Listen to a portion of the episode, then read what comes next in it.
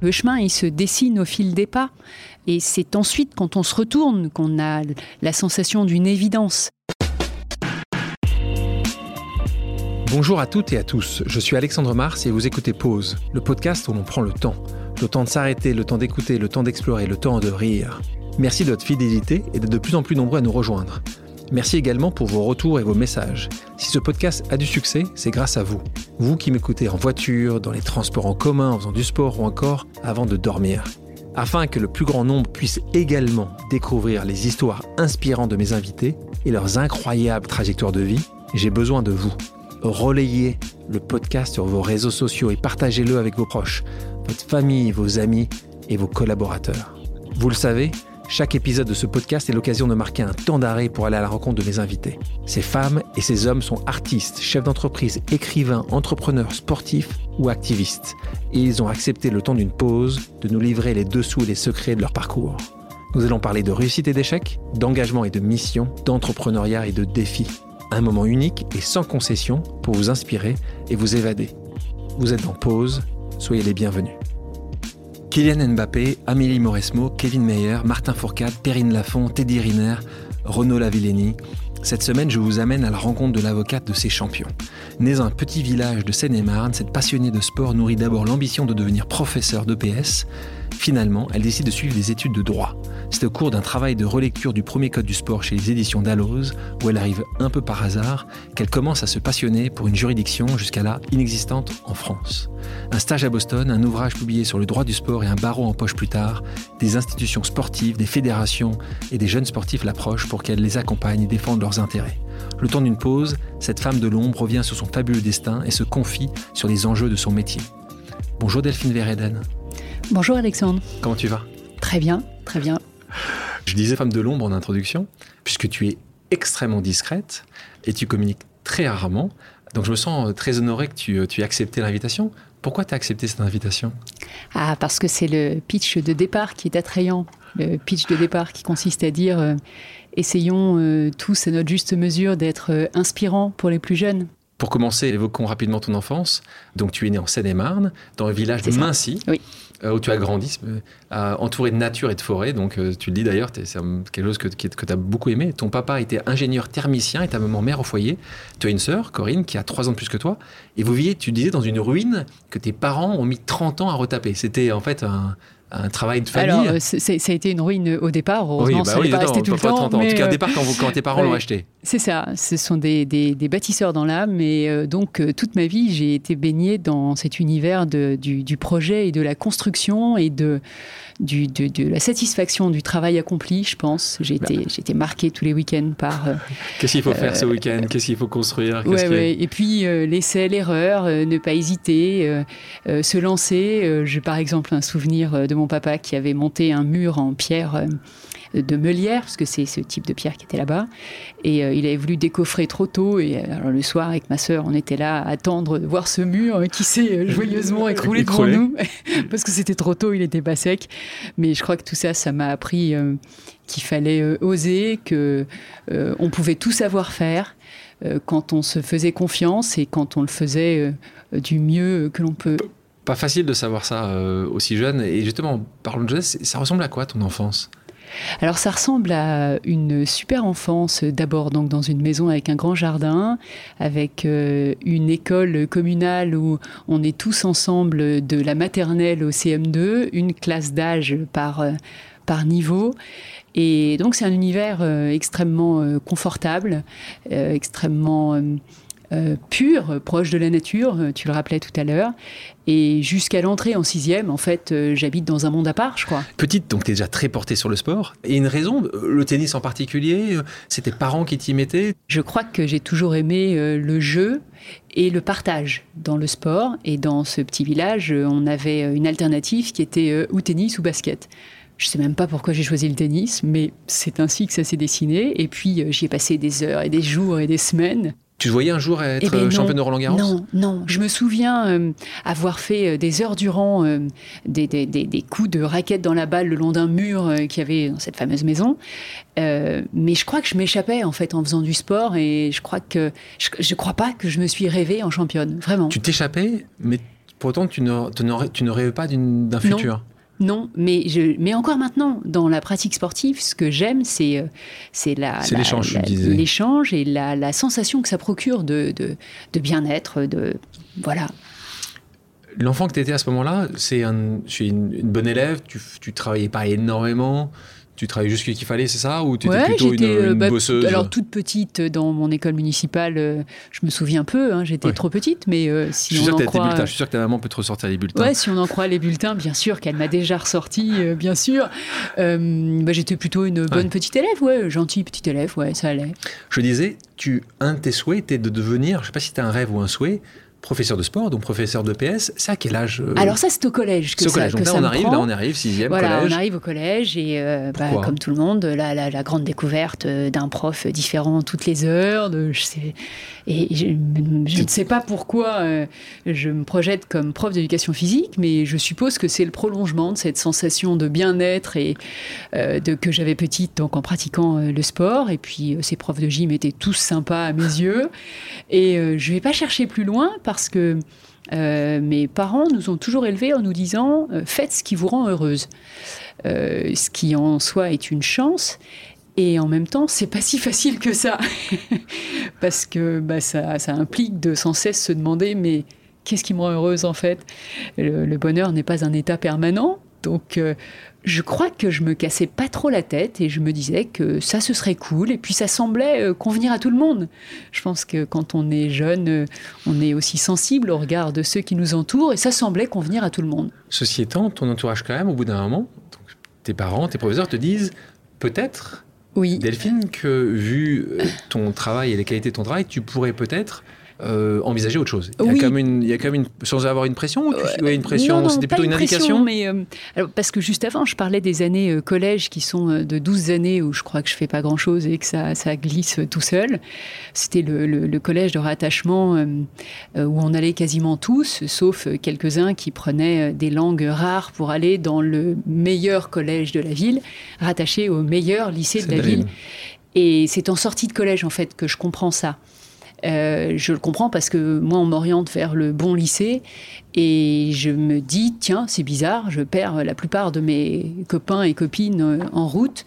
Il, se passe un truc, pour, quand même pour te montrer à quel point euh, mes parents nous élevaient pas du tout dans une ambiance élitiste à chercher le bon cursus, les bonnes matières, les, les astuces pour réussir. Bon, arrivé au lycée, euh, là, je comprends qu'il va falloir déjà accélérer au niveau du travail parce que, parce que bah, ça, ça a toujours euh, une fin, ces moments où euh, on réussit sans travailler. Pour moi, c'est là, c'est à l'arrivée au lycée. Et puis, bah, en me mettant à travailler, ça marche bien. Et donc, marchant bien, en fait, je crée mon propre problème. marchant bien, bah, tout à coup, le consensus n'était plus tout à fait là pour se dire, prof de gym, c'est génial. Euh, mais pas spécialement de mes parents, toujours. Eux, euh, franchement, j'aurais pu faire ce que je voulais. Euh, c'est pas tellement eux qui t'ont. C'est plutôt les profs qui t'ont. Non, non, mes parents ont toujours été fiers euh, du parcours de ma sœur et de mon parcours, mais sans jamais chercher à nous influencer. Mais même encore aujourd'hui, d'ailleurs. Hein tu vas euh, faire ton bac B, tu as une mention en poche, et là, tu finis par t'orienter vers le droit. Comment tu fais ce choix-là? Alors, je fais ce choix parce que dans mon entourage proche, euh, il y a notamment mon futur beau-frère euh, qui a fait du droit. Et, puis, il y a aussi des gens qui ont fait Sciences Po. Et puis, il y a des gens qui ont fait de l'éco. Et en fait, tout ça tourne dans ma tête et en, un peu en vitesse accélérée, puisque j'y suis pas préparée depuis longtemps. Euh, je comprends qu'il va falloir s'orienter euh, habilement. Et j'ai aucune idée de ce que c'est que faire des études de droit. Et je me souviens euh, aller demander à une de, mes voisines qui avait une grosse dizaine d'années de plus que moi, qui avait fait du droit, et lui dire mais c'est quoi le droit quoi? Qu'est-ce qu'on apprend en droit? Et, et j'ai gardé ça en tête quand euh, ensuite, je suis devenue une professionnelle du droit et euh, j'ai moi aussi euh, eu l'occasion plein de fois de renseigner des étudiants, parce que j'ai beaucoup enseigné.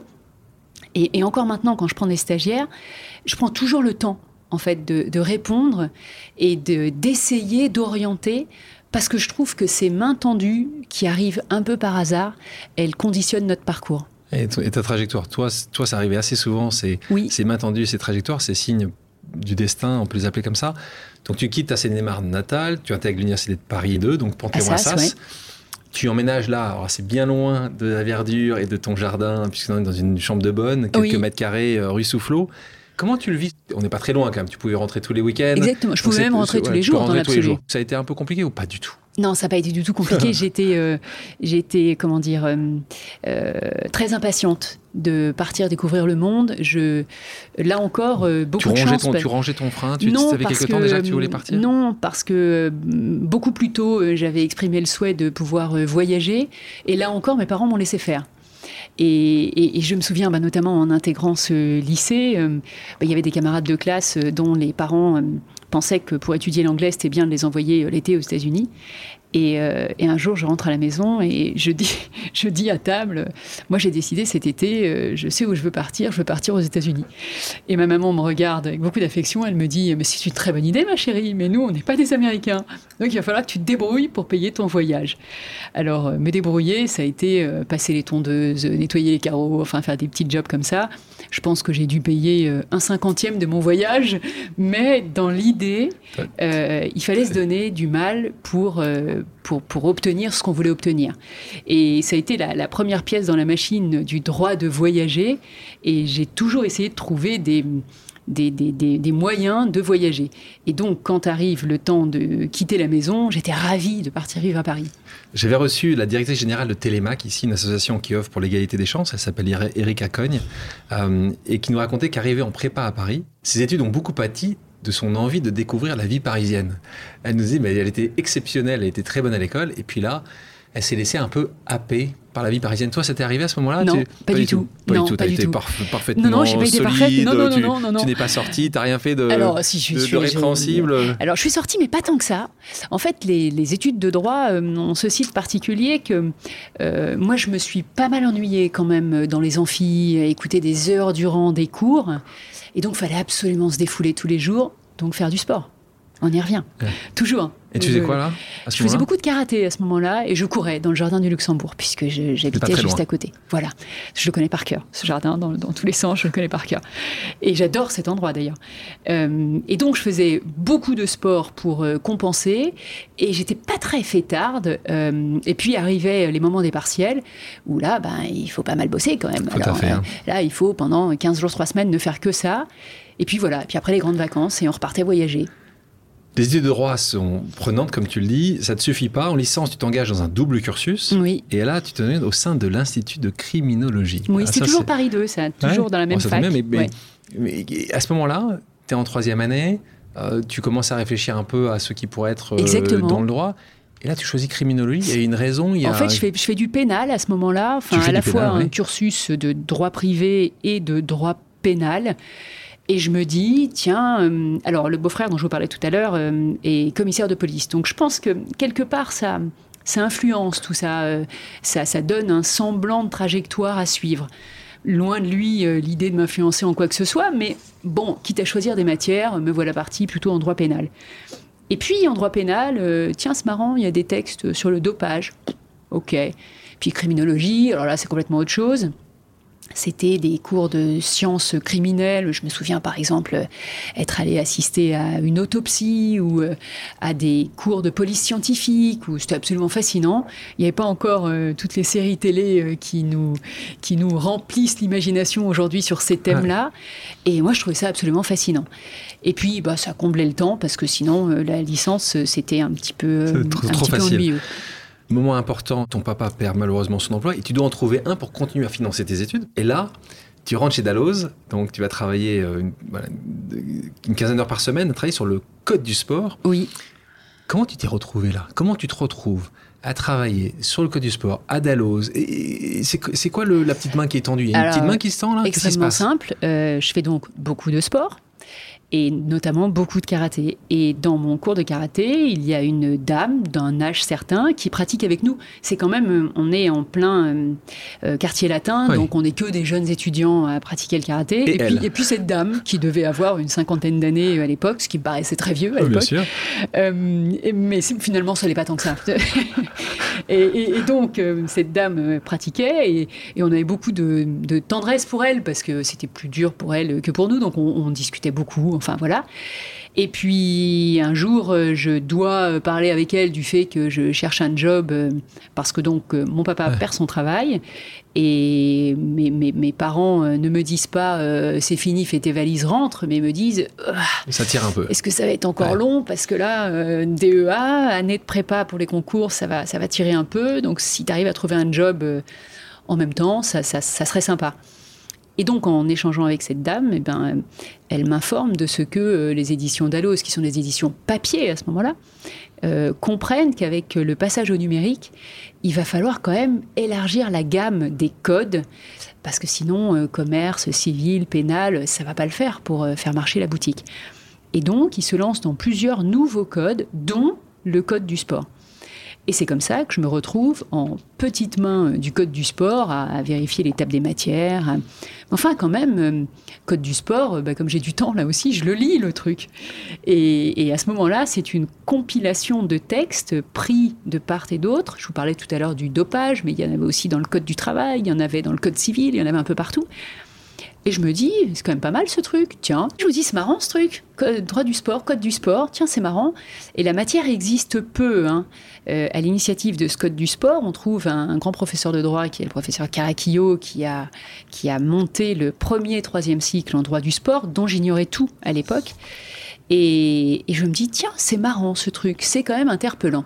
Et puis ça, ça dure, je ne saurais, pas te dire, mais ça doit durer, je sais pas, peut-être six mois, sept mois, huit mois, j'en sais rien, cette mission, peut-être un peu plus, puisque j'ai donc le temps de terminer ma maîtrise, d'entrer en DEA, et je comprends à ce moment-là qu'il va falloir passer les concours sans année de prépa, parce que là, le, temps presse, il va falloir y aller. Et donc, c'est comme ça que je passe le comment? Parce que là, tu vas très vite tout le monde disait que c'était pas possible. Le barreau, tu l'obtiens? C'est pas impossible hein, de, l'avoir euh, du premier coup. Beaucoup de hein, gens bien, sûr, bien, mais, sûr, bien sûr. Mais la particularité de l'exercice, c'est d'y aller euh, sans prépa et de se dire euh, il faut que ça passe parce que sinon, j'aurais pas une année de plus pour les préparer les concours. Donc c'est peut-être un autre petit coup du destin quand même. Ça passe facilement. Et je me dis, ah bah, bah, alors là, c'est peut-être ça mon destin, c'est peut-être le barreau, parce qu'une fois encore, je ne me suis pas rêvée petite fille dans une robe noire à plaider des dossiers. Et même pendant les études de droit, je me disais pas, mon truc, c'est le barreau, je vais défendre la veuve, l'orphelin. ça. Ce, ce, chemin, et c'est peut-être euh, un, un, message important à faire passer, le chemin, il se dessine au fil des pas. Euh, et, c'est ensuite, quand on se retourne, qu'on a la sensation d'une évidence. Mais en réalité, il se dessine au fil des pas et ses mains tendues m'ont toujours fait l'effet d'une lampe un peu qui s'allume dans la nuit et qui dit euh, si tu vas par là, il y a peut-être peut quelque chose à faire. Et à ces moments-là, libre à nous d'écouter notre petite musique intérieure et de nous dire est-ce que c'est vraiment vers ça que j'ai envie d'aller ou pas, en intégrant que on a le droit de se tromper. Ça, c'est pas grave. Mais l'important, c'est d'être, je crois, en, pleine conscience quand on fait des choix. Et du coup, après, essayer de se donner les moyens que le chemin emprunté euh, nous amène quelque part. Donc, j'arrive à l'école du barreau et à Paris et on nous explique qu'il va falloir faire des stages. Ce que je trouve formidable, euh, qu'on peut les faire euh, en entreprise, qu'on peut les faire en France, qu'on peut les faire à l'étranger. Et grâce à mes expériences d'Alloz et autres, hein, j'ai fait beaucoup de stages en juridiction, en commissariat de police, enfin. T'étais bonne en stage, toi hein Non, j'avais compris qu'il fallait euh, ouvrir euh, mon esprit. Euh, j'avais compris que de là où je venais, si je cherchais pas à comprendre comment tout ça marchait, j'allais pas aller bien loin. Hein. Et donc, j'avais chaque année d'études, de, puis on avait des grandes vacances quand même en droit. Hein. Donc chaque année, j'ai fait des stages chez un huissier, dans un tribunal, dans, un commissariat de police, ce qui permettait de voir les, les différents métiers. Et donc, arrivé à l'école du barreau, euh, finalement, en cumulant ce que j'avais déjà fait, j'aurais pu me dispenser de cette période de stage. Mais je comprends que c'est une occasion supplémentaire peut-être pour voyager, et donc je décide de, je demande s'il est possible de partir aux États-Unis dans un cabinet en droit du sport. Et le service des stages est un peu interpellé, me dit bah on va voir, on va chercher.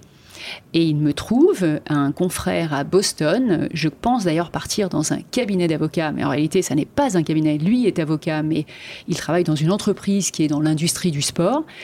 Et là, je tombe sur un type extraordinaire. Encore une main tendue qui va complètement changer mon destin. Mais comment?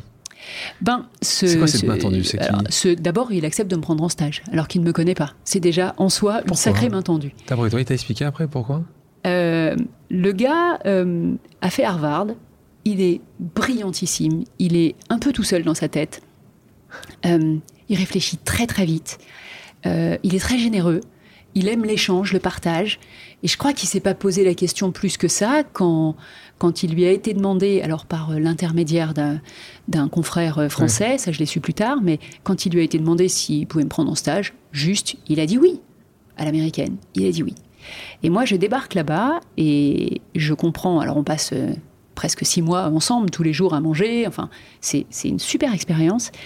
Et, ce, monsieur qui s'appelle Robert Roxin, lui, je me souviens bien de son nom, euh, est en train de travailler sur la réédition de son livre sur le thème des agents de sportifs.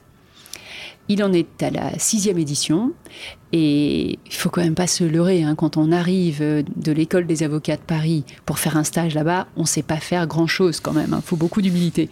Et il le sait. Il le sait en prenant un stage. Il va pas me faire rédiger les contrats les plus euh, ténus de son activité. Il me les fait lire pour que j'apprenne, mais il va pas me les faire rédiger. C'est bien normal. Et donc en fait, il me fait travailler sur deux projets. Euh, le premier, c'est son bouquin euh, où c'est à l'ancienne. Hein. il a des caisses de coupures de presse euh, qu'il faut un peu compiler pour mettre à jour les anecdotes que comporte son livre. Et puis, son deuxième gros chantier, c'est de me faire travailler sur un truc dont j'ai quasiment jamais entendu parler, Internet. Ça paraît dingue de dire ça, mais on est là en 96-97 et je me souviens, comme si c'était hier, du premier mail que j'ai envoyé depuis là-bas à des copains qui étaient à Normal Sup. Mais ce deuxième dossier qu'il m'a confié euh, m'a aussi beaucoup marqué parce que j'ai compris en fait au fil des semaines qu'il avait dans sa société un service de documentation qu'il voulait faire évoluer. Lui, je te le disais tout à l'heure, très bien câblé dans sa tête, qui avait sans doute déjà compris qu'il y avait un train dans lequel il fallait monter. Et de ce que moi j'ai compris au fil des semaines, il ne parvenait pas à y faire monter ses employés. Et au fond, avec le recul, eh bien, il a utilisé la stagiaire que j'étais pour leur démontrer l'utilité d'Internet. Et la, la mission qu'il m'avait confiée était de rechercher des entreprises à même de racheter une des filiales de l'entreprise pour laquelle lui travaillait. Et j'avais dû aboutir à quelque chose d'assez euh, moche à regarder parce que on était dans le web 1.0, donc finalement c'était que des pages qu'on consultait quand on les imprimait, c'était assez moche. Mais malgré tout, j'avais été frappée par euh, d'abord la richesse des informations qu'on trouvait déjà à ce moment-là. Euh, de voir à quel point lui, ça lui avait permis d'avancer dans sa réflexion et comment ça avait euh, changé leurs habitudes de travail. Et bref, comment il avait utilisé tous ces outils. Donc c'est ces deux sujets sur lesquels il m'a fait travailler. Qui t'ont transformé Qui en tout cas... Ah, euh, la, Delphine de, de, 96 oui, en tout cas, ça m'a ouvert euh, deux champs des possibles. D'abord, comprendre ce qu'était le métier d'agent de sportif aux États-Unis, et puis ensuite comprendre l'importance de la technologie dans, nos, dans, nos, dans nos exercices professionnels. Et je reviens à Paris dans un métier qui est quand même extrêmement traditionnel. À l'époque, on faisait encore nos recherches à la bibliothèque du barreau, où on donnait une fiche pour emprunter un livre. Et je suis donc un peu imprégnée de tout ça en me disant, mais ça va accélérer, toute cette affaire va accélérer. Je pense qu'on hum, a un peu les clients qu'on mérite et qui nous ressemblent. Et c'est peut-être pour ça que ces collaborations, elles durent ensuite longtemps, parce qu'elles partent, je pense, sur de saines bases. Et je ne vais jamais démarcher parce que je crois que on est prêt à être conseillé quand on a compris le besoin d'être conseillé.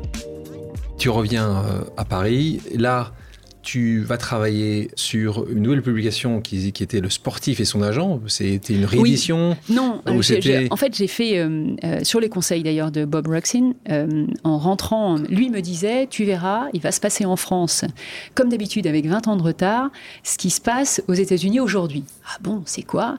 Mais tu vas voir, ici, ce sont les avocats qui gèrent les carrières des sportifs. Ça finira par arriver chez vous aussi. Bon, si tu le dis, mais moi, vraiment, je prenais cette parole comme euh, une parole en, l'air presque. Même si euh, toutes mes lectures euh, à ses côtés m'amenaient à comprendre ce que faisaient les avocats dans les carrières des sportifs là-bas. Sauf qu'une fois rentré à Paris, l'idée de faire un livre était bien belle, Mais le sujet des agents était bien creux parce que la réglementation. Qui était intéressé par ça? Alors la réglementation n'existait pas, il n'y avait pas de loi sur les agents. Seule la FIFA avait déjà un règlement qui essayait d'encadrer cette activité d'agent.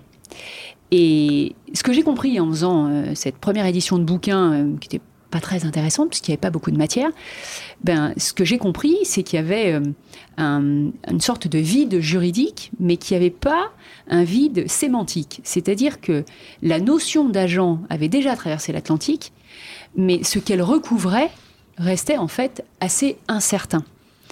Et il a fallu attendre quelques années, je ne saurais plus vous dire combien, pour que le législateur français intervienne et, promulgue une loi sur euh, le sujet des agents, mais pour dire quelque chose de beaucoup plus restrictif de ce que pensaient les Américains du métier d'agent, à savoir euh, l'activité d'agent a été envisagée comme celle consistant à mettre en relation les parties intéressées à la conclusion d'un contrat par lequel un sportif va exercer son activité contre rémunération.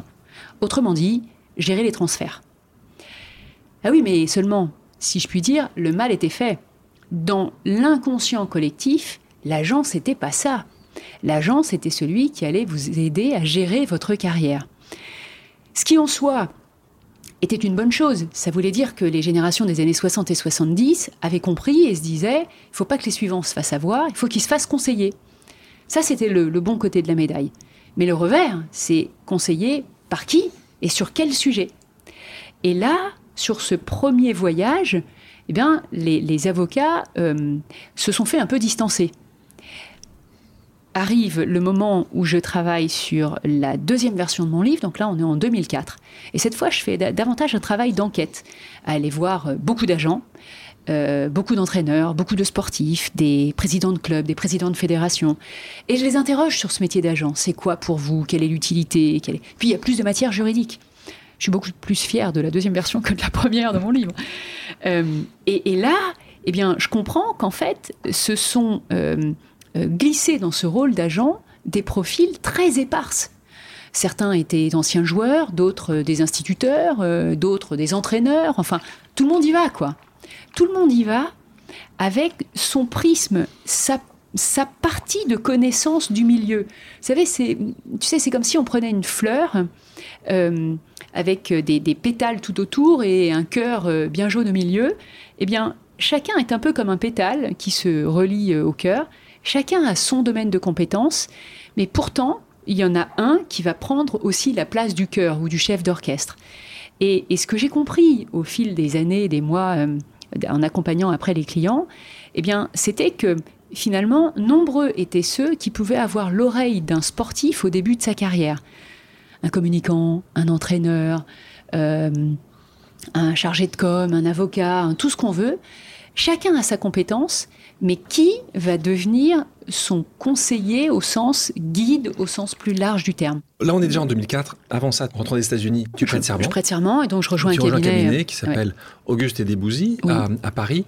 Euh, et là, c'est avec la parution de ce premier bouquin où là, les gens se disent tiens, il y a quelqu'un qui a l'air smart, qui commence à parler d'un sujet qui nous intéresse. C'est là où tu commences à avoir des fédérations qui, qui, qui, t'appellent. Comment ça se passe à ce moment-là Alors oui, il y a ça, mais euh, euh, grâce à mon premier bouquin aussi, je me trouve embauchée dans ce cabinet qui, en réalité, euh, cherchait à développer cette spécificité sport. Donc, ils avaient, ils avaient, un, le nez creux quand même. Ils avaient... Alors, ils avaient surtout le nez creux parce qu'ils avaient déjà comme client une fédération, qui était la fédération de rugby. Et à ce moment-là, il leur faut des recrues qui soient capables de traiter ce genre de sujet. Ça, je l'ai compris après moi-même en grandissant dans ce métier. Il faut avoir des juniors qui sont euh, chapeautés par des seniors et par des associés. Il faut que toute cette petite chaîne travaille pour euh, traiter les dossiers. Donc moi, je fais office de junior, bien sûr, à ce moment-là. Et, je suis choisie euh, parce que crédible pour m'occuper des dossiers de cette fédération. Mais cette fédération, là on est donc en 98, est à une grosse année de devenir professionnel et a des besoins juridiques euh, de plus en plus, euh, de mieux en mieux identifiés. Et donc il est décidé, pas du tout par moi, hein, il est décidé par les gens dont je dépends, euh, que je vais être détaché dans cette fédération. Et je passe presque deux années à temps complet dans cette fédération. Et là, c'est un formidable laboratoire euh, d'abord dans une discipline que, que, je trouve euh, toujours très en avance dans l'innovation sportive et organisation du sport. à l'époque, elle est dirigée par le président Lapasset. Et je découvre tout ça. Je découvre les valeurs du rugby, je découvre cette ouverture, cet esprit d'équipe. cette image du rugby, alors là pour le coup, c'est pas un mot qui est galvaudé chez eux, et ils y tiennent parce que parce qu'une équipe de rugby, ça tient debout euh, parce qu'il y en a qui courent vite, il y en a qui poussent fort, et que tous ces profils complémentaires vont former une équipe. Tout cela pour dire que euh, concomitamment, je me retrouve avec en première grosse expérience professionnelle cette fédération de rugby et mon téléphone qui commence à sonner grâce au livre avec des sportifs ou des gens qui les représentent qui me demandent de les accompagner. Et là, très vite donc, je comprends que je ne vais accepter que des clients dans le sport. À ta passion quand on travaille Je me dis, euh, ouais, je me dis c'est quand même chouette parce que j'adore euh, l'activité sportive. C'est, Tu te souviens justement, on parlait de clients, tu te souviens de la première cliente ou du premier client qui t'appelle en disant c'est qui? Oui, je me souviens. Euh, c'est une dame qui s'appelle Anne Combier et elle m'appelle parce qu'elle a acheté mon livre. Alors c'est pas c'est pas une sportive. Non, c'est pas une sportive. Non, elle elle elle encadre, elle intervient aux côtés d'Amélie Mauresmo à ce moment-là. Donc on est en 98-99. Et elle m'appelle parce qu'elle a acheté mon livre et que hum, elle m'appelle pour m'engueuler en fait parce que parce qu'elle est déjà Il y avait de quoi, Il y avait de quoi? Elle est déjà agent dans la voile et donc dans le tennis et mais moi je la connais pas et donc je parle pas d'elle dans mon livre. Et donc elle t'appelle en disant c'est inacceptable faut que vous, parliez, vous, devez, parler de moi. Parce que j'ai lu votre livre et c'est incroyable. Je suis pas dedans, ça me va pas du tout. Donc tu la rencontres? Je la rencontre et c'est toujours une cliente aujourd'hui. Pour nos auditrices, auditeurs qui ne comprendraient pas parfaitement ce qu'est le travail de définir. Je suis une cliente, je suis un grand sportif, je suis une grande sportive, je viens taper à ta porte. Pourquoi Tu peux expliquer en quelques secondes simplement, c'est quoi ton métier? Oui, alors euh, déjà de manière générale, le métier d'avocat se divise en deux grands chapitres. Il y a un chapitre contentieux, qui est celui que le grand public a à l'esprit. On va voir un avocat quand on a des problèmes. On va voir un avocat quand on veut faire un procès ou quand on subit un procès. Ça, c'est une part de notre activité. Le second, c'est le conseil. Et le conseil, c'est ce qui m'amène souvent à penser que qu'est-ce que serait, ça serait chouette si chaque citoyen euh, pouvait avoir un avocat. Parce qu'en fait, le conseil, c'est éclairer le client sur la réglementation qui s'applique à ses projets, à son domaine d'activité, un peu comme euh, être en capacité de lui donner la règle du jeu juridique euh, à chaque fois que le client veut avancer dans une voie. Et ça, c'est passionnant. Vous voyez, c'est un peu euh, le, même parallèle que si on disait un, un, médecin peut opérer ou suivre un patient et le conseiller tout au long de sa vie. Bon, le parallèle vaut ce qu'il vaut, tu vois, mais, mais, mais c'est quand même un peu ça. Donc ça va être le club que je vais vouloir choisir, ça va être un sponsoring? Ma branche à moi, c'est le droit du sport.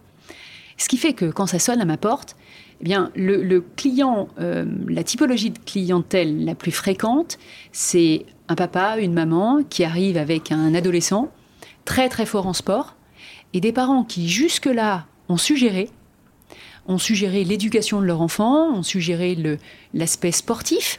Ils pensent avoir suggéré. Toi, parfois, tu regardes ça avec en disant ils ont vraiment suggéré. Parfois, tu dis juste ils auraient dû être accompagnés plus tôt. Comment tu, bah, ça dépend à chaque fois Dans mon expérience, euh, quand même, ils arrivent euh, assez tôt. Hein. Assez tôt. Oui. Alors, parce que ce que tu disais tout à l'heure euh, est, très fréquemment vérifié.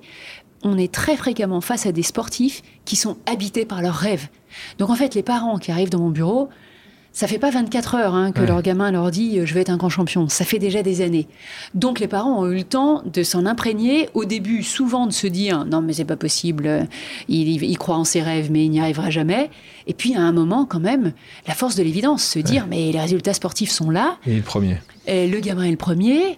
Quelles que soient les disciplines hein, dans lesquelles j'ai pu, euh, je peux euh, accompagner des sportifs. souvent, ils sont très forts en sport et très forts à l'école.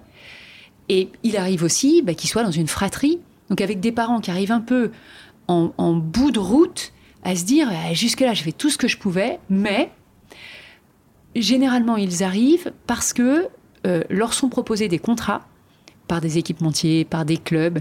Et là, le parent se dit là, quand même, euh, je ne veux pas faire de bêtises.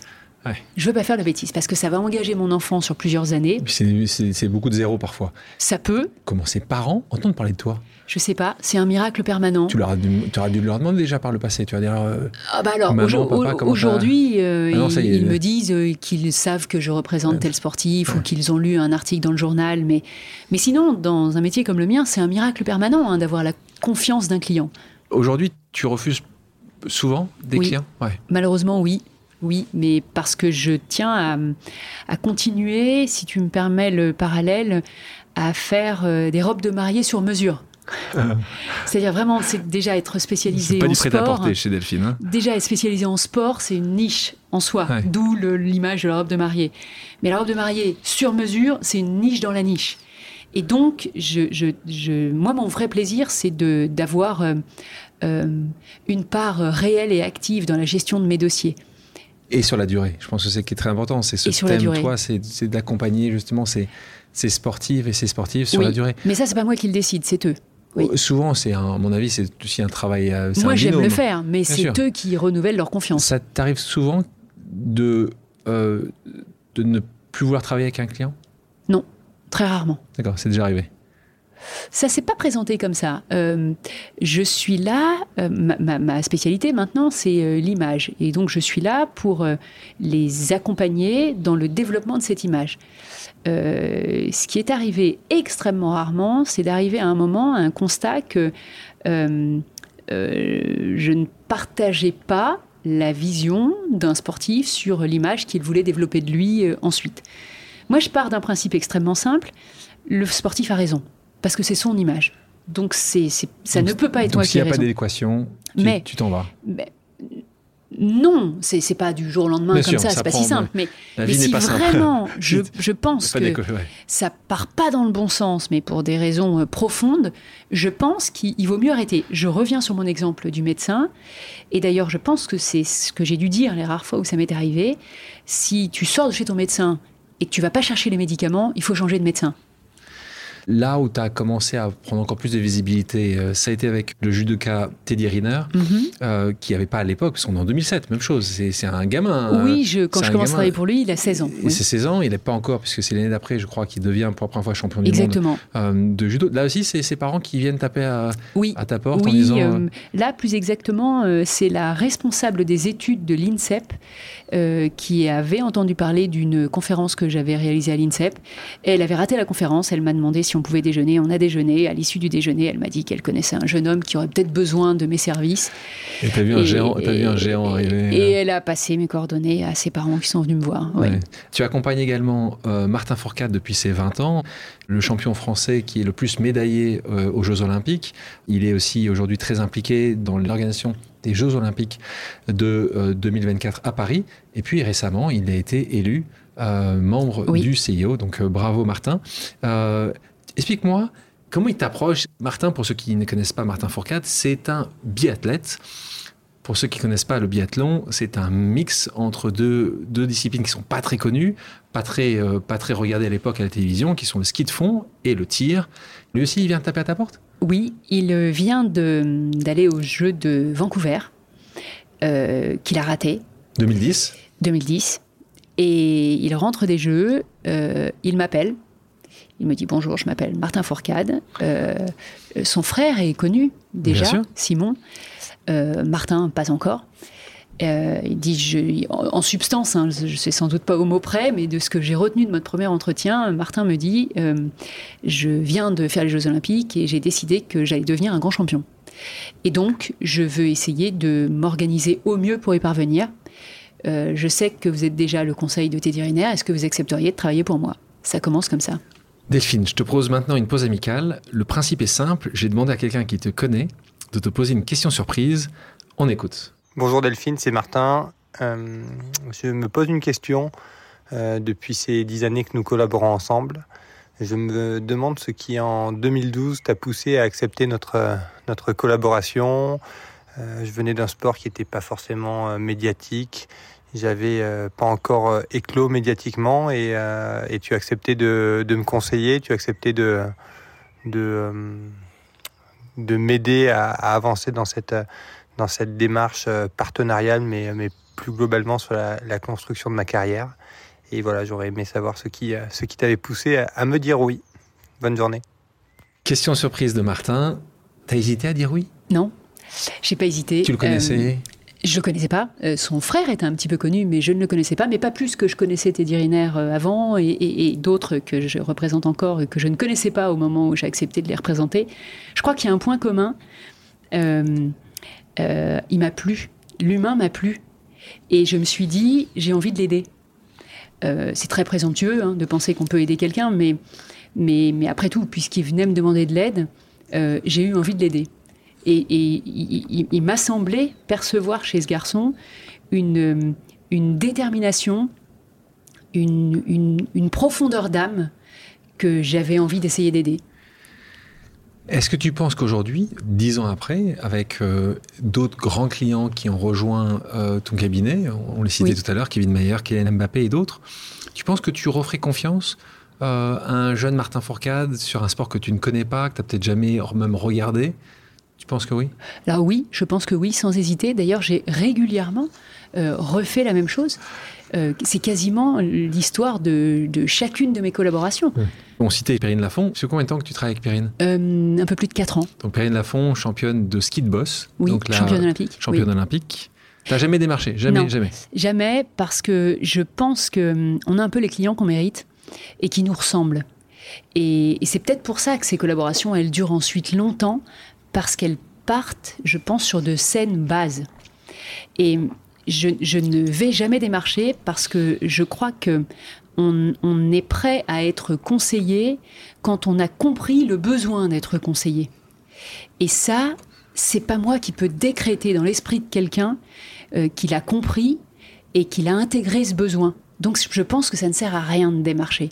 Mon ambition n'est pas de, de, créer une big company, ni de euh, d'industrialiser le modèle de sorte qu'il devienne euh, extrêmement lucratif. C'est pas ça mon ambition, mais, mais mon plaisir, moi, dans la vie, euh, c'est, tu vois, quand j'entends le message de Martin, eh ben, j'en tire une grande fierté. collaborer depuis plus de dix ans ensemble et, et avoir bâti cette confiance intellectuelle au fil du temps, et je trouve ça super. Question sur la rémunération. Tu es un avocat, donc tu es plutôt payé aux honoraires. Donc en gros, c'est le nombre d'heures que tu vas travailler sur un contrat. Est-ce que c'est plutôt le modèle d'agent Quand on voit tous ces chiffres fous, euh, en particulier au football, au basketball, où on voit euh, des montants faramineux et on voit que l'agent sportif va prendre un, pourcentage là-dessus. Comment ça se situe? Comment toi tu, tu te positionnes pour justement être le plus en phase avec ce que veut le client? Alors, euh, euh, dans ce métier, le terme honoraire euh, vient de temps ancestraux où, avant, lorsque tu faisais appel à un avocat, tu l'honorais en lui donnant l'argent que tu décidais de lui donner lorsqu'il avait gagné une affaire. C'est l'époque où euh, les avocats étaient sur les marches du palais avec ces grandes robes déployées. On a, une traîne dans les robes que maintenant on, rabat, mais une traîne qui visait à tenir les clients à distance. Je te parle du 19e siècle. Hein, euh, mais on vient de là. Dans la psychologie des avocats, on vient de là. Euh, le client nous honorait en nous rémunérant quand un procès était gagné. Bien, le temps a passé, évidemment. Euh, aujourd'hui, le, mode opératoire le plus fréquent, c'est de facturer le temps passé sur un dossier. Et le montant des honoraires va varier en fonction du degré d'expérience de l'avocat qui intervient sur le dossier et, et et du degré de spécialité aussi. Mais c'est quoi C'est 500 euros C'est 5000 euros? Ça dépend. Il euh, n'y a, y a, pas de, de chiffre dans l'absolu. Euh, tu peux aller de 50 euros de l'heure à 2000 euros de l'heure. Euh, je dis des chiffres à la volée. Hein, mais Bien sûr qu'ils ne sont pas tous les tiens, je suis persuadé. non, je ne suis pas à 2000 euros de l'heure. quand je vois un beau contrat signé dans le football ou dans le basket, oui. avec autant de zéros à la fin, il faut, dans ce cas-là, il y a plus d'intérêt à être agent où tu touches oui. un pourcentage de la vente et que de plus en plus les, joueurs euh, changent de club tous les deux ans que d'être avocat. Euh, oui, alors. Euh, ce d'autant que j'expliquais précédemment dans notre entretien que les avocats se sont fait un peu distancer au début des années 2000 par les agents qui finalement empiétaient sur nos plates-bandes, nos plates-bandes qui sont le conseil juridique, conseil juridique qui est le monopole des avocats. Il viendrait à l'idée de personne d'établir des ordonnances sans être médecin, et pourtant, il vient à l'idée de beaucoup de rédiger des contrats sans être avocat. Euh, du coup, il y a eu un mouvement de balancier de l'ordre des avocats, celui de Paris en tête, qui a décidé de, protéger en fait notre précaré et qui a dit ben, les avocats peuvent être agents. Je ne reviens pas sur euh, la notion développée précédemment de agent, mais dans quel sens du terme, euh, américain ou français. Euh, du coup, de plus en plus, on trouve aujourd'hui des confrères qui se font payer en prenant un pourcentage sur les dossiers dans lesquels ils interviennent, ce qui est autorisé par notre réglementation en, respectant certaines précautions. De mon point de vue, euh, ça n'est pas une bonne méthode. Je m'explique. Euh, un pourcentage sur zéro, ça fait quand même pas cher payé. Donc, le prestataire va être frustré. Quand on est frustré, on ne produit pas du bon travail un pourcentage sur des, montants à 6 chiffres, 7 euh, chiffres ou plus, c'est beaucoup trop d'argent. Je pense que c'est beaucoup trop d'argent. Et là, c'est le client qui va être frustré. Autrement dit, on a un point où les deux courbes se croisent, mais un point qui est extrêmement furtif. Le moment où l'avocat va être payé le juste prix de son travail, c'est extrêmement furtif et je suis d'ailleurs incapable de l'indiquer avec précision. Du coup, peut-être par euh, l'éducation dont on a parlé au début de, l'entretien que j'ai reçu, euh, peut-être sur cette valeur travail qui fait que quand on a des ambitions, quand on veut faire des voyages, on doit s'en donner les moyens. Je ne sais pas si c'est de là que je tire tout ça, mais euh, je suis très à l'aise à demander des honoraires et j'ai un tarif horaire qui pourrait être considéré comme élevé. Mais je suis très à l'aise à le demander. Qu'on ne connaît pas. ça sera le mystère de notre oh entretien. Euh, Quel mystère. Je suis très à l'aise à le demander. En revanche, euh, pour ma part, j'ai toujours refusé d'être payé au pourcentage pour les raisons que je viens d'indiquer. Et puis, pour une autre qui est encore plus importante, c'est que la confiance qu'un client nous porte ne doit pas avoir de prix. Et crois-moi, quand tu te retrouves au bout du bout d'une très longue négociation, c'est déjà arrivé, parfois au bout du bout de la nuit, où il faut présenter à ton client une alternative avec, en ton âme et conscience, tu lui poses les plus et les moins, les pour et les contre, et tu lui dis maintenant c'est à toi de choisir, si à ce moment-là, on met le, on met le verre dans le fruit et que le client se dit elle me dit ça, elle est bien gentille, mais à droite elle prend X millions et à gauche elle ne prend rien, le client il aurait raison de penser ça. Comment veux-tu que je reste objective dans, un, dans une telle situation? Parlons justement de cette relation que tu as abordée entre agent sportif et avocat. Est-ce que ça peut t'arriver parfois c'est pas de jalouser, parce que je sais que c'est pas du tout ton tempérament, mais de trouver ça un peu déplacé ou, injuste quand tu peux voir, même si c'est pas tes clients, voir certains sportifs qui signent des contrats incroyables, dont les agents sportifs, et ont peut-être moins bossé, moins travaillé, moins, moins, moins négocié euh, le bout de gras avec, euh, avec le club, et toi justement avec tes honoraires Parce que parfois tu dis juste euh, le monde est mal fait. Alors, déjà au sens strict du terme, on ne fait pas le même métier. Un agent va être celui qui est capable de trouver un club, de détecter un talent sportif, de suivre, d'accompagner cette carrière sportive. Je suis incapable de le faire. Donc en soi, il y a un savoir-faire que je ne peux pas juger et je ne peux pas estimer que ça vaut plus ou moins que ce que moi je fais. Je parlais du mercato, je parlais particulièrement du moment de mercato. Alors, euh, Mercato qui est le moment annuel ou deux fois par an où des joueurs peuvent être euh, échangés hein, c'est euh, entre différents clubs. moi, j'en nourris aucun ressenti. Je me dis pas c'est dégoûtant, c'est pas juste. Je, te le disais tout à l'heure, je suis droite dans mes bottes. Je suis très à l'aise avec ce que je facture et ce que je gagne, et, et je suis très à l'aise avec les clients que je représente. Si d'autres clients qui du coup ne sont pas chez moi sont très à l'aise à l'idée de payer des pourcentages qu'on pourrait estimer exorbitant. Après tout, c'est leur problème, c'est pas le mien. Moi, on ne me prend rien. On parlait de mercato. Tu as un rôle comme à jouer dans les mercatos Tout dépend du niveau des clients que je représente. Euh, euh, le, niveau le plus bas, ben, c'est les moins chanceux. C'est-à-dire qu'il faudrait des avocats, il faudrait des agents, pardon, et ils intéressent personne et ils n'ont pas les moyens de payer ni l'un ni l'autre. Bon. Le milieu du panier, si tu me permets l'expression, euh, euh, aurait bien besoin des deux. Et là, c'est pas toujours facile de cohabiter dans qui fait quoi. Moi, je ne m'occupe pas du secteur sportif parce que je n'y connais rien et je ne fais rien pour m'y connaître. Mon domaine d'expertise n'est pas celui-là. Donc, je ne travaille pas sur les transferts au sens euh, décider quand un client doit changer d'équipe et encore moins dans quel club il doit aller. En revanche, il y a tout un aspect contractuel à gérer euh, parce que c'est un contrat de travail finalement, un, contrat de joueur.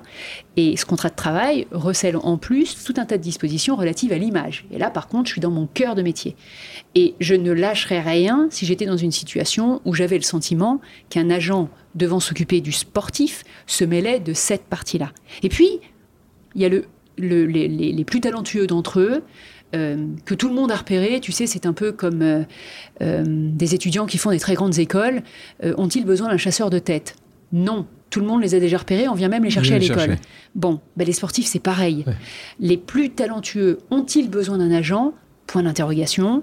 Chacun apporte la réponse qui me semble être la bonne. Il y en a qui vont être contents d'écouter ce podcast. Moi, en tout cas, les sportifs dont je m'occupe n'ont pas d'agent, mais parce qu'ils ont euh, la, connaissance euh, en eux-mêmes ou dans leur cercle proche. Ça peut les parents. Voilà. J'ai enseigné pendant dix ans à Sciences Po et mes étudiants, j'étais souvent frappée par euh, une image qui me semblait trop précise de ce qu'ils voulaient faire. Laissons-nous la chance d'être surpris dans notre parcours et je crois que c'est la condition nécessaire pour saisir des mains qui nous sont tendues.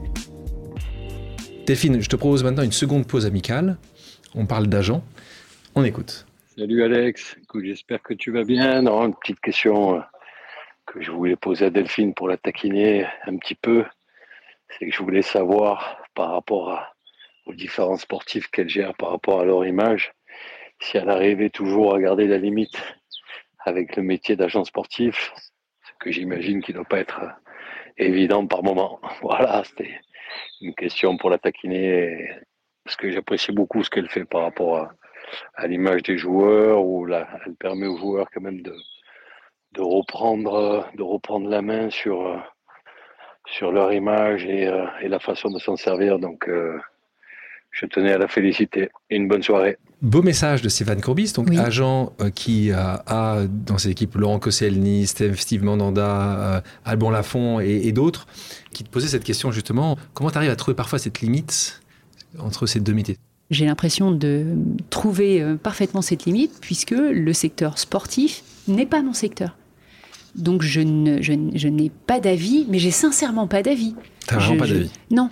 Et d'ailleurs, le paradoxe, enfin ce qui peut apparaître comme un paradoxe euh, au, premier abord, c'est que je pense que les clients que je défends me choisissent pour ça, parce que je ne vais pas me mêler de cela la, seule limite que là euh, euh, je franchis parce que c'est mon précaré, c'est les questions relatives à l'image ou au pur contrat. Ça, c'est mon métier. Mais le choix du club, le moment où il faut partir, le poste dans une équipe et tout ça, je n'en sais rien. Question sur tous ces sportifs que tu as eus. Est-ce que tu as vu des gens qui pouvaient réussir juste par le talent ou est-ce qu'à la fin de la journée, ils travaillent quand même plus que les autres? Parce que c'est vrai, quand tu les vois un peu la télé, tu dis juste oh, ce talent est exceptionnel. Est-ce que tu peux confirmer que c'est des bosseurs incroyables et ils, vont en faire deux fois, trois fois plus que les autres? Ou tu as un contre-exemple je, ne sais pas s'ils en font deux ou trois fois plus que les autres, euh, mais je sais que c'est des bosseurs de fous, assortis d'un talent de dingue. Et c'est ça qui fait la différence. C'est-à-dire que on ne fera jamais d'un âne un cheval de course. Donc si on n'est pas doté par la nature ou dans son corps ou dans son esprit de qualités euh, exceptionnelles, on aura beau travailler beaucoup, beaucoup, beaucoup, beaucoup, beaucoup, euh, bah, ça sera toujours travailler beaucoup plus que les grands champions dont on parle depuis tout à l'heure, qui, je pense, ont, ont un truc hors norme. Ils ont ça en commun tous. Ils ont un truc hors norme. Et en plus, ce sont d'énormes bosseurs. Pour prendre ta question à l'envers, je crois pouvoir dire que je n'en ai jamais vu qui réussissait sans être des bosseurs.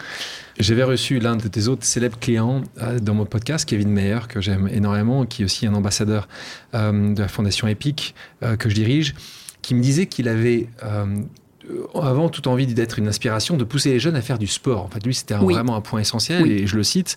Mes résultats, j'ai envie que les gens disent que je les ai utilisés pour faire passer des messages vis-à-vis -vis de la jeunesse Comment, selon toi, ton rôle d'avocate pourrait être mis encore plus en phase avec ces demandes certainement de plus en plus récentes par rapport à cette nouvelle génération de, sportives et de sportifs Alors, euh, j'ai eu souvent euh, et, longtemps des échanges avec euh, Kevin sur sa volonté de porter la bonne parole pour faire du sport.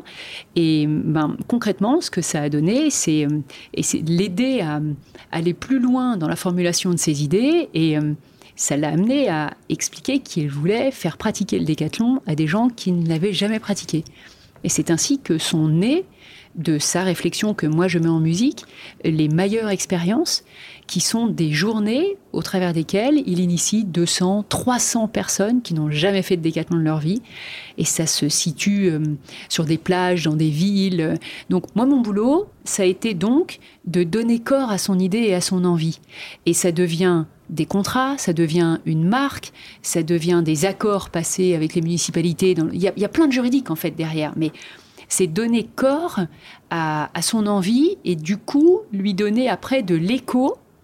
Euh, généralement, et c'est le cas par exemple pour Kevin, en leur conseillant de travailler avec des attachés de presse qui vont sensibiliser les médias à ce qui est fait. Ici, on parle de Kevin, mais tout à l'heure, nous parlions de Perrine Lafont. Euh, Perrine Lafont, à la fin de l'hiver, euh, a fait euh, encore une édition d'un événement aussi qui se déroule dans sa station d'origine, où son unique ambition, c'est de partager sa passion de la glisse avec les jeunes, et c'est merveilleux. Et Martin Fourgade le fait au mois de septembre à Annecy pour, pour même cause, mêmes effets. Pour pousser un peu là-dessus. J'ai lu, j'ai entendu, prenons l'exemple d'un autre client chez toi, Kylian Mbappé, qui fait des choses exceptionnelles pour la communauté. Il dire qu'il redonne beaucoup. Il le fait et on ne le sait pas beaucoup. Est-ce que toi, tu essaies de pousser euh, Kylian à un peu plus communiquer sur l'extraordinaire générosité qui est la sienne? On est là sur euh, deux thèmes qui ne sont pas identiques. Euh, tu citais les différents événements que les différents sportifs dont je m'occupe organisent. Ça n'a rien à voir avec le hasard, c'est à chaque fois moi qui étais derrière pour leur dire ben ça pourrait prendre cette forme-là, et puis ces contrats-là, et puis ces partenariats-là, et puis ce financement, et puis et puis. Euh, Kylian ne fait pas exception à la règle. Euh, est, l'auteur euh, d'initiatives vers la jeune génération qui sont extraordinaires et dont on entend de plus en plus parler. Notamment une association qu'il a constituée qui s'intitule Inspired by KM et qui suit 98 enfants pour le moment, mais, mais tout cela elle, elle fait l'effet d'une vague qui, qui, doit se soulever. Et ces 98 enfants euh, sont suivis de leur intégration dans l'association jusqu'à leur entrée dans la vie active. Donc il est vraiment sur du long terme. Il quel âge ils, arrivent, ils rentrent à quel âge? Ils sont rentrés, l'association a été créée en janvier 2020 et ils avaient entre 10 et 16 ans quand ils ont été intégrés. D'accord. Euh, autant de garçons que de filles, le tout issu de plus de 25 communes de Paris région parisienne. Une grande mixité. De Bondy. Kylian venant de Bondy, et ce qu'il a voulu, c'est dans cette grande mixité sociale, ouvrir le champ des possibles de chacun. À côté de cela, tu parlais de sa grande générosité. Financière, cette fois-ci. Financière, qui est euh, réelle, qui est plus que réelle, mais va avec euh, une, énorme pudeur une énorme discrétion, c'est-à-dire qu'il ne fait pas ça pour que ça se sache. Et, d'ailleurs, euh, j'ai souvent eu à, rédiger des accords de confidentialité pour que ça ne se sache pas, parce que là, la démarche est totalement différente. C'est du ressort de l'intime et du personnel, et il ne le fait pas pour passer pour un gars bien, il le fait parce que c'est un gars bien. Mais c'est vrai que ça, ça m'ennuie de voir que des jeunes exceptionnels, on va les voir comme exceptionnels parce qu'il va marquer un triplé ou quatre buts ou deux buts, qui va être ballon d'or six fois. Mais il y a tellement autre chose à part ça. Il utilise son succès pour un meilleur partage. Et c'est dommage qu'on ne le sache pas plus. Je comprends, mais euh, euh, chacun est porteur de son histoire personnelle. L'histoire de Kylian l'amène à être extrêmement discret sur cette générosité, mais en revanche extrêmement actif pour euh, avoir un impact tangible sur, pour la jeune génération et extrêmement actif aussi pour euh, être euh, dans la pleine conscience de l'image qu'il renvoie à ses jeunes fans. Et, là, je ne sais pas si ça s'entend davantage, mais euh, voilà un garçon qui, depuis le début de sa carrière, fait des choix. Et, et ça, ce serait chouette, c'est vrai que ce soit entendu, que ces choix sont porteurs de valeurs et de valeurs qu'il veut transmettre à la plus jeune génération. Ça, c'est un sujet qui rentre chez toi, les partenariats. Oui, bien sûr. Le sponsor, la marque va venir euh, te voir en De- disant... de A à Z, euh, oui. De A à Z, surtout. Là aussi, je pense qu'il y a quelques années de ça, ou peut-être un peu plus longtemps que ça, euh, parfois certains sportifs pouvaient euh, accepter ou faire un peu moins attention. Oui. Euh, c'est certainement peu le cas avec les sportifs qui sont chez toi. Là aussi, ça t'arrive souvent, très souvent, de refuser, un peu comme tout à l'heure, c'est les clients, c'est euh, un Kylian, ça peut t'arriver de refuser deux fois, cinq fois, cent fois par an une, une marque que tu dis, c'est pas possible, ça, ça marche pas. Euh, alors, le, le- oui, refuser, c'est euh, extrêmement fréquent pour, pour Kylian et, et pas Pour que pour autres, hein. Kylian. Et, mais, ça résulte d'une logique qui est que, euh, à intervalles réguliers, avec euh, chaque client, euh, on se pose pour se dire tu en es où dans, ton image, dans ta perception de ta carrière, dans ce que tu veux véhiculer. Et en parallèle de cela, bah, tu en es où dans les contrats commerciaux que tu as signés, acceptés? Alors, euh, il y a des contraintes euh, temporelles, ça prend du temps d'honorer des partenariats. Euh, Il y a des contraintes de cohérence d'image. Euh, Il y a des contraintes de message, j'y reviens, que les- le sportif veut faire passer. Et tout ça amène à réfléchir avec le sportif ou la sportive en amont sur une ligne de conduite. Et quand cette ligne est tracée, ben une fois que les demandes entrantes arrivent, c'est au fond assez facile de dire ça, ça Ça colle, ou ça ou colle pas. pas. Et quelque temps de ça, tu as apporté un message très fort. Alors évidemment, euh, une discussion qui avec, avec ton client euh, à ce moment-là, euh, Kylian Mbappé, contre un contrat euh, euh, qui est un contrat existant depuis Kisna, depuis 2010, qui, euh, et tu le connais mieux que moi, mais je vais, je vais, le- résumer avec ces mots-là, c'est que chaque jeune, normalement c'est plutôt jeune, qui rentre en équipe de France, doit signer un contrat, une sorte de, avec son sang, hein, en disant juste, je vous donne accès à A, B, C, D, en fait, à beaucoup de choses, entre maintenant et cinq ans après la fin de ma carrière, et moi, quand j'ai lu ça, je me suis dit, c'est pas possible, vous rigolez. Et, et puis merci. Et donc, qui, à part toi et Kylian, aurait pu euh, dire stop quoi? Et donc ce qui s'est passé, c'est qu'il y a quelques mois de ça, euh, Kylian n'est pas allé à une séance photo, euh, et là ça a fait voilà bruit. Toi-même, tu as été interviewé et tu as donné un message qui est le message suivant, c'est les gars, c'est pas acceptable. On peut, il y a un statu quo qui ne doit pas exister. C'est à peu près ça, non? C'est ça, c'est l'idée. euh, ce, ce, type de positionnement, en fait, montre euh, qu'on peut parfois se décentrer et se dire, mais est-ce au fond toujours bien normal que ça fonctionne ainsi? Parce que les, les époques changent. euh, un athlète change. Je, je- je te le disais tout à l'heure, je prends souvent des jeunes adolescents qui deviennent des jeunes adultes, puis des adultes accomplis. Donc on change dans tous ces temps de vie. Et moi, je suis très partisane de, de l'échange avec les fédérations, puisque c'est d'elles dont il s'agit ici. Et cet échange, je l'ai eu récemment avec la fédération de, de football, et c'est en cours d'ailleurs, mais, mais je l'ai eu par le passé avec la fédération de ski pour Martin, la fédération de judo pour Teddy Riner, et toujours sur le même principe qui est euh, défendre l'individu dans ses droits à l'image, droits qui sont des droits fondamentaux de la personnalité. On a tous un droit sur notre image. Elle n'a pas la même valeur pour tout le monde, mais on a tous un droit sur notre image. Et mon travail, ben, c'est de faire qu'on n'en dépossède pas les sportifs. Et là encore, je, je vois un peu une boucle qui se boucle. Euh, je te parlais tout à l'heure de ma première expérience aux États-Unis avec l'arrivée du Web 1.0. Ben, on est en train de basculer dans le Web 3.0. Et, je crois que l'image individuelle et, et la propriété individuelle euh, vont être des vertus cardinales dans ce nouveau monde et il ne faut rien lâcher maintenant, maintenant qu'on y entre. Sinon, ça va être catastrophique pour les personnes dotées d'une image. Elles vont se retrouver totalement dépossédées. Donc là, c'est pour ça que tu, à un moment ou un autre, tu dis, hey, stop. Oui. On peut pas avoir qu'un jeune, là, on prend l'exemple de ton client Kylian, passe de 18 ans à 40 ans, c'est à peu près ça, Oui, avec un seul contrat qui n'a pas été, qui a été négocié dans le monde Oui, pré. oui. Ah, peut-être Web.2 à ce moment-là, puisqu'on est en 2010, mais le monde a beaucoup changé. Toi, quand tu vois des entreprises comme Sorar, d'ailleurs, on a eu le CEO Nicolas Julia ici il y a, il y a quelques temps, tu vois ça arriver en disant juste, tu rentres dans ce monde du Web3, donc il faut vraiment qu'on s'y po- se positionne, il faut qu'on ait un peu plus la main, il ne faut pas que ce soit que les clubs ou les fédérations qui gardent cette main-là, ou tu te dis juste, euh, on n'a pas grand-chose à, à espérer? Euh, moi je me dis euh, c'est génial, euh, la technologie est en train de nous ouvrir le champ des possibles. Euh, je me dis que de plus en plus, il va falloir envisager euh, euh, le monde de manière un peu binaire, c'est-à-dire le monde réel et le monde virtuel. Alors dans mon métier, ça voudra dire concéder des droits tantôt dans le monde réel, tantôt dans le monde virtuel. Et je me dis que dans ce nouveau champ des possibles, il faut pas oublier les règles qui existent déjà dans le monde réel et qui doivent s'appliquer dans le monde virtuel. Donc en fait, ma, ma démarche récente, c'est probablement ça, c'est de, de rappeler qu'il y a des règles, et, la plus importante d'entre elles, c'est euh, le droit euh, qu'a chacun sur son image. Et sous prétexte d'avancées technologiques ou d'oubli de renégocier parce que le temps passe tellement vite, euh, il ne faut pas bafouer les droits de chacun. Pour terminer sur ces sujets d'image, on se souvient d'Antoine Griezmann qui avait mis fin à son contrat avec Huawei en soutien à la population ouïghour. Est-ce que tu aurais poussé, toi, à prendre cette décision?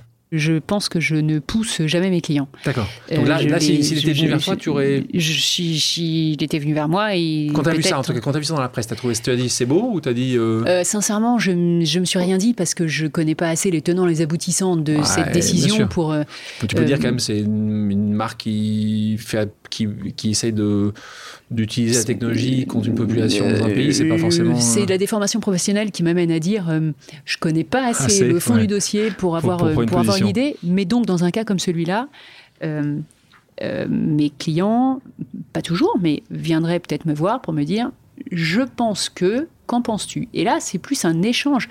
Euh, moi, je suis vraiment là pour essayer de les éclairer ou les aider à ma petite mesure à, se distancier par rapport à une situation qu'ils vivent ou, à faire ce pas de côté pour se dire alors, est-ce que ça aurait été le moment de dénoncer un contrat? Je je, ne sais pas, mais en tout cas, c'est ce qu'il a fait. On parle souvent de tes clients masculins, on l'a dit aussi, tu as des femmes aussi dans tes clients. Est-ce qu'il y a une différence pour toi euh, où tu trouves assez structurant dans la manière dont tu gères ou euh, dont la sportive voit sa carrière par rapport à un sportif ou pas du tout? Non. Tu t'es jamais posé la question? Non, je ne je, je me suis pas jamais formulé la question en ces termes, mais, mais maintenant que tu me la poses, euh, non. Je ne vois pas de différence. Elles sont tout aussi incroyables et bluffantes. Euh, euh, c'est plus difficile de faire émerger euh, l'image des sportives. probablement, et là je vais enfoncer une porte ouverte, mais parce que le, sport et l'activité sportive et, la compétition fascinent davantage les hommes que les femmes. Peut-être parce que vous y voyez là, messieurs, le moyen de vous comparer sans cesse dans votre pouvoir sur le monde, je sais pas.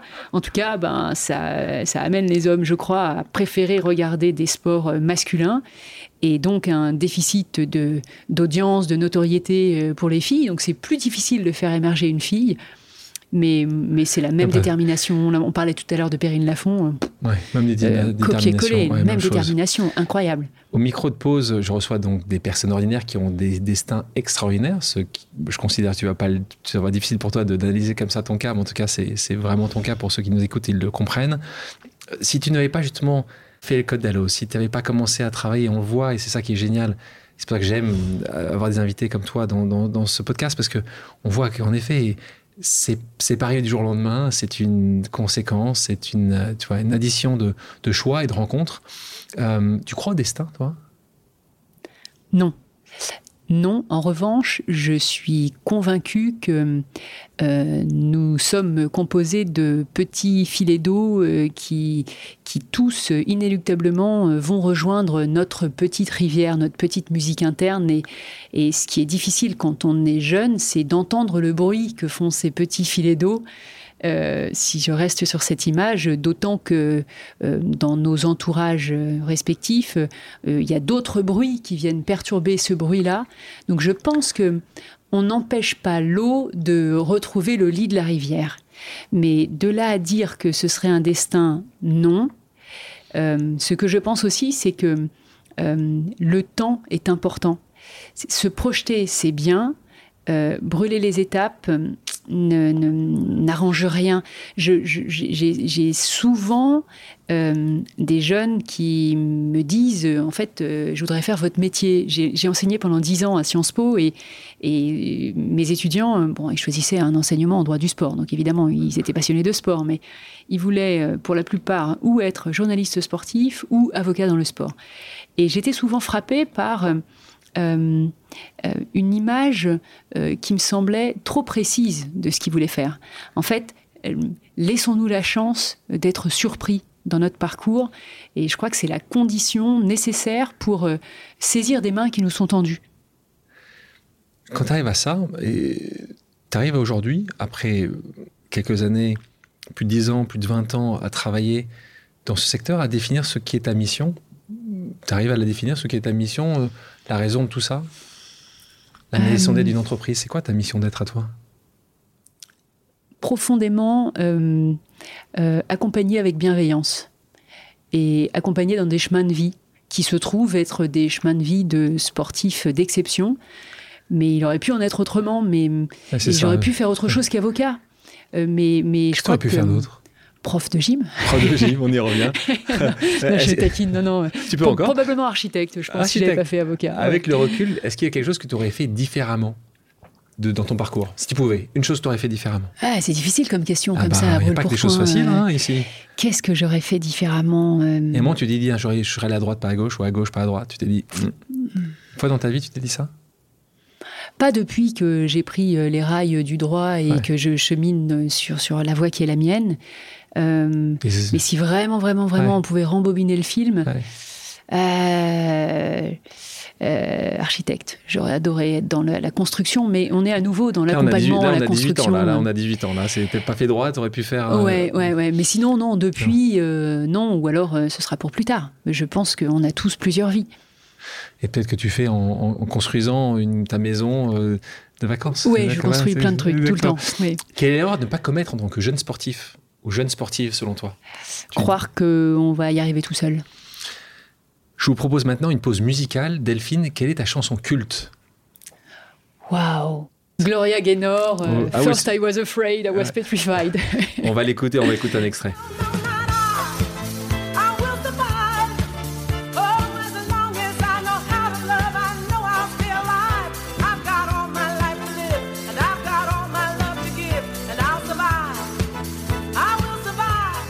Passons à des questions d'ordre personnel. Je sais que tu adores ça, Delphine. Et ça va être facile, tu vois. Ton sport préféré? Tous les sports aquatiques. La première chose que tu fais en te levant? Très souvent, je pense euh, euh, penser à la journée qui m'attend et, essayer de, de, penser aux moments positifs qui m'attendent. Vraiment.